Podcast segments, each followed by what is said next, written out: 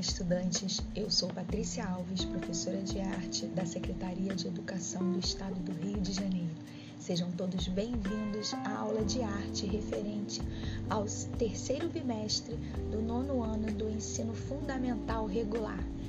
Vem comigo, aula 2, conhecendo o dramaturgo Ariano Suassuna. Ariano Suassuna, a partir de 1942, passou a viver no Recife onde terminou em 1945 os estudos secundários no Ginásio Pernambuco e no Colégio Oswaldo Cruz. No ano seguinte, iniciou a Faculdade de Direito, onde conheceu Hermilo Borba Filho e, junto com ele, fundou o Teatro do Estudante de Pernambuco. Em 1947, escreveu sua primeira peça, Uma Mulher Vestida de Sol. Em 1948, sua peça Cantam as Harpas de Sião, ou O Desertor de Princesa.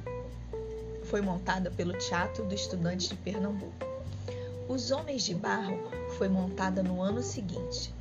Em 1950, formou-se na Faculdade de Direito e recebeu o Prêmio Martins Pena pelo Alto de João da Cruz.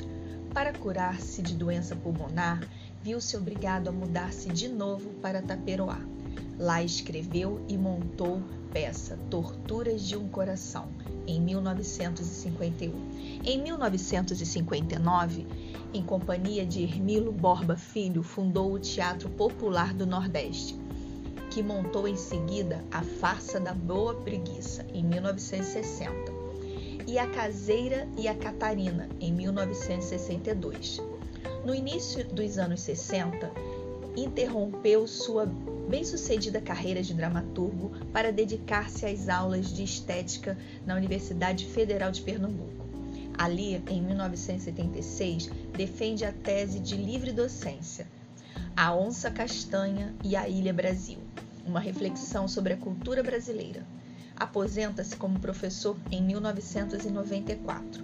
Em 2004, com o apoio da ABL, a Trinca Filmes produziu um documentário intitulado O Sertão, Mundo de Ariano Suassuna, dirigido por Douglas Machado e que foi exibido na Sala José de Alencar.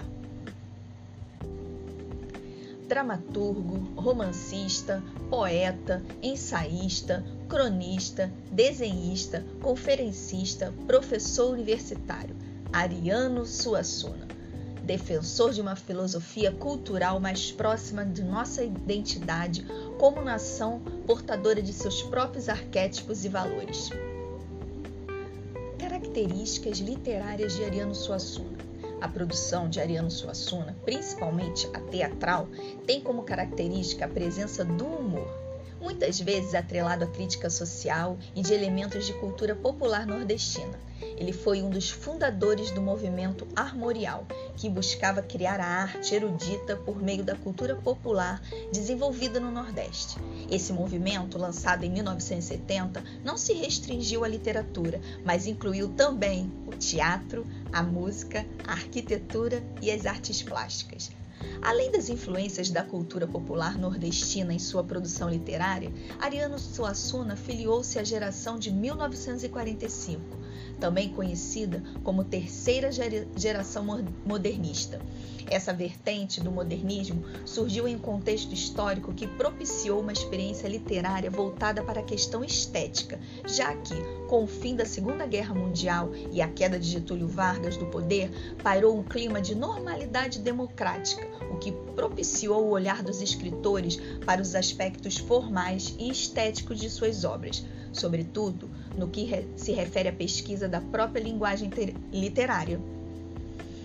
Assim, autores da geração de 1945 secundarizaram as preocupações políticas, ideológicas e culturais que caracterizaram a geração de 30 e enveredaram em direção à experimentação estética Nesse sentido, Ariano Suassuna apropriou-se de estruturas da tradição literária como os, como os autos religiosos e subverteu-lhes a forma, agregando ao tradicional elementos regionais da cultura nordestina. Vamos falar um pouquinho sobre a peça Torturas de um Coração de Ariano Suassuna. A peça se passa na cidade de Taperoá, onde vive Benedito, Marieta, Cabo 70, Afonso Gostoso e Vicentão.